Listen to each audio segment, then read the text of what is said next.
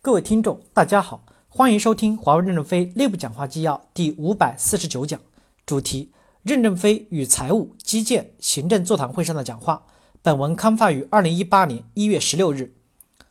正文部分，财务部门已搬到 B 一办公，今天行政和基建来回访，听听使用部门的意见，共同理解未来的办公系统应该是什么样的，共同讨论如何调整才合理。最后，基建从美观、舒适出发来定位。我们要求去性的工作要厉行节约、精于细算，但是该投入的地方要敢于投入，将办公环境改造的漂亮、舒适、实用，不仅能促进工作效率的提升，也是员工的一种待遇。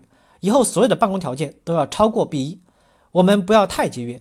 现在需要的是现代化作战，不能用汉阳造来打航母。员工的利益不完全是把钱发到手上，改变办公环境也是一种利益。对于艰苦地区，那及国家也依此办理。特别是交通安全、作业安全、生活卫生上要给予关心。一、办公室设计要与业务部门的需求相结合，促进工作效率的提升。办公室如何改造法才能让业务部门和员工满意呢？我们先开一个头，待会儿财务和基建、行政部门好好的磋商 B 一的经验，让此成为样板。当然，我们不要从一个极端跳到另外极一个极端。今天应该是来找到一个灰度，比如公司提倡员工首先要有健康的体魄。我们总结坂田基地以往的缺点：办公区缺少健身中心，这一点我们要增强。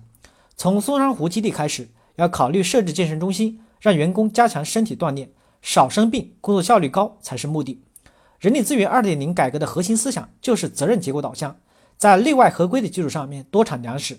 既然是责任结果导向，当员工工作累了，喝杯咖啡或者健健身、散散步，我们认为都是允许的。虽然我们减少过程管理。